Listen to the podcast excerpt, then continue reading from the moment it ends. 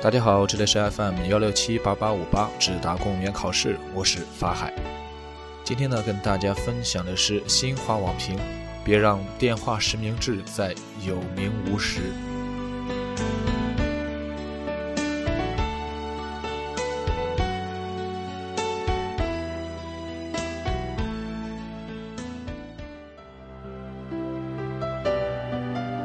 今天号称史上最严的电话实名制正式开始实施。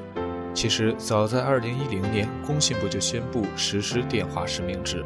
2013年，工信部要求在全国范围内对新增电话用户实施真实身份信息登记，但两次电话实名制的实施效果并不理想。究其原因，一是缺乏相关法规的支持，二是缺乏技术手段的支持以及相关部门的配合。此次工信部再次推行电话实名制，不但有严格的规定撑腰，未实名登记的电话将可能被停机，而且完善了技术设备，全面配备了二代身份证识别设备。此外，还得到了工商、公安等部门的配合。不过，电话实名制要取得实效，还需要在具体实施过程中加强监管，对可能存在的工作漏洞进行及时封堵。既要做到大处着眼，也要做到小处着手。比如，针对委托他人办理电话实名制登记的情况，一些不法分子会在他人不知情的情况下，盗取、借用他人身份证办理登记。实名制过程中，如何辨别当事人是真委托还是被委托？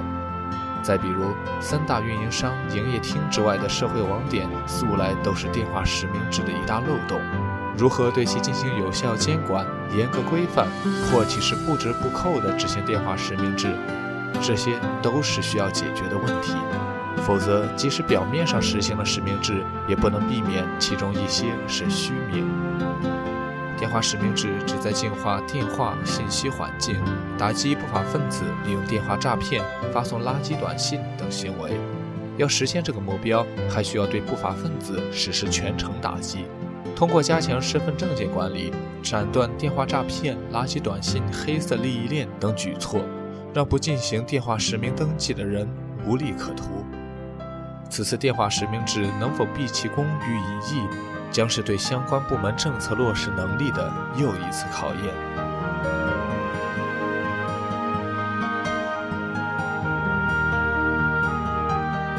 说到电话实名制呢，我也想说上这么几句。记得高中的时候，每个月都会换手机号，因为在学校附近就有黑卡销售的聚集点。